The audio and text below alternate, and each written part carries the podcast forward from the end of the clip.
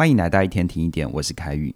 你经常会熬夜吗？你会不会常常在睡觉之前忍不住想要追一集剧、玩一场游戏，或者是逛一下购物网站呢？这种熬夜的习惯哦，你明明知道很需要戒掉，但就是戒不掉，甚至于好像有一点熬夜上瘾的状况。这个现象会让你连自己也搞不懂自己，但其实这是有科学依据的哦。二零一四年，荷兰一份心理的研究报告。提出了睡眠拖延症这个名词，也就是我们常常听到的报复性熬夜。这个报告说明了为什么有些人明明隔天要上班，其实真的可以去睡了，也知道一天要睡七到九个小时，但他们就是会拖到凌晨两三点才甘愿上床睡觉，搞得自己最后只睡了五六个小时，甚至于是更短的时间，让自己长期处在睡眠不足的状态。而有趣的是，虽然这些报复性熬夜的人很会利用一些睡前的时间去做一些琐碎的事，但问题在于这些琐碎的事情其实不重要也不紧急啊。可是他们就是忍不住的想要去做，直到自己的体力透支，才不得不上床睡觉。不知道听到这里，你有什么样的感受？是觉得这些熬夜的人真的是在自讨苦吃，搞不懂他们在想什么？还是其实你就是那个喜欢熬夜的人呢？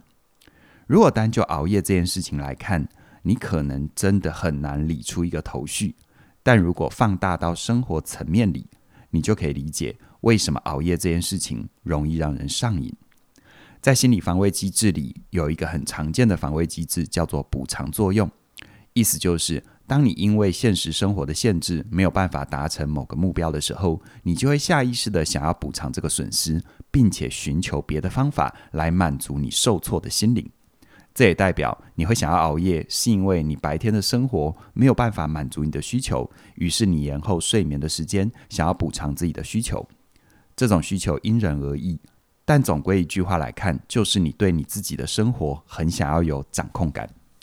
在白天的时间里，我们大部分的人都要去上班、去工作，或者是要在家里做家事，很难有自己的时间。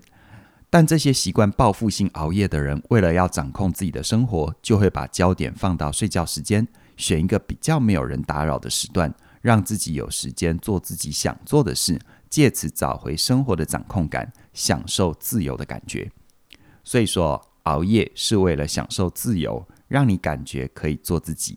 但同时，熬夜也会带来强烈的副作用，像是血压升高、记忆衰退、内分泌失调等等的。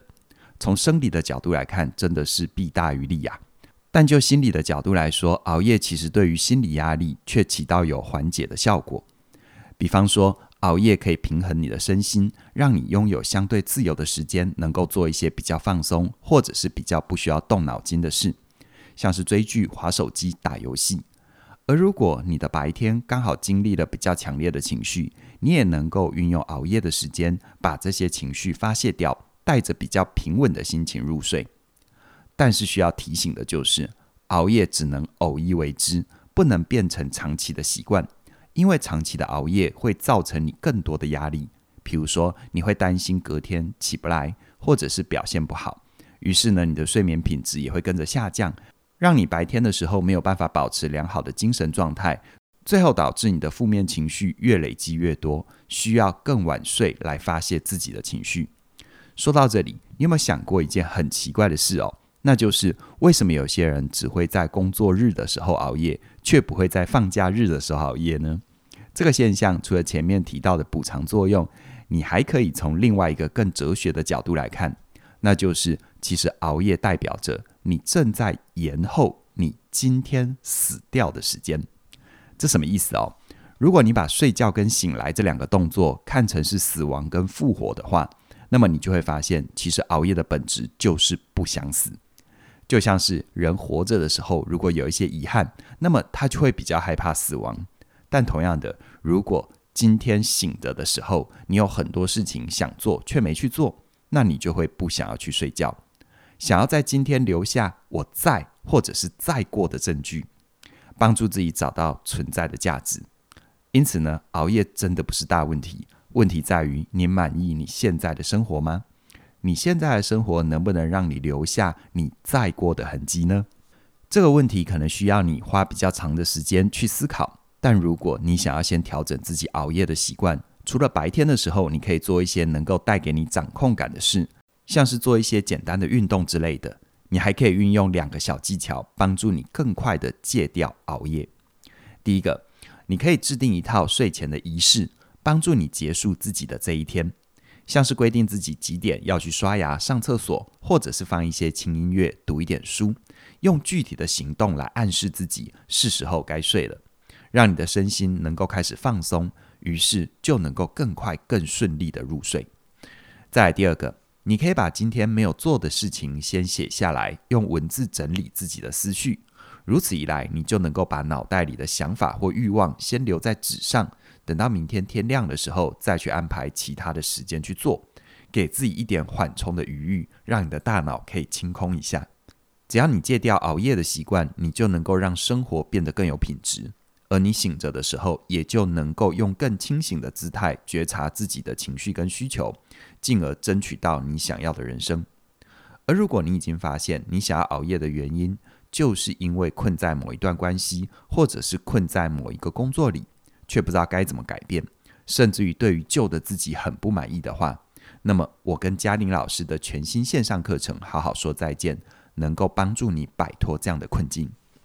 在这门课程里，我跟嘉玲会针对各种关系的分离，从回应者跟提出者的角度，帮助你厘清分离的过程，陪伴你用更高的视角看见分离对人的价值跟意义。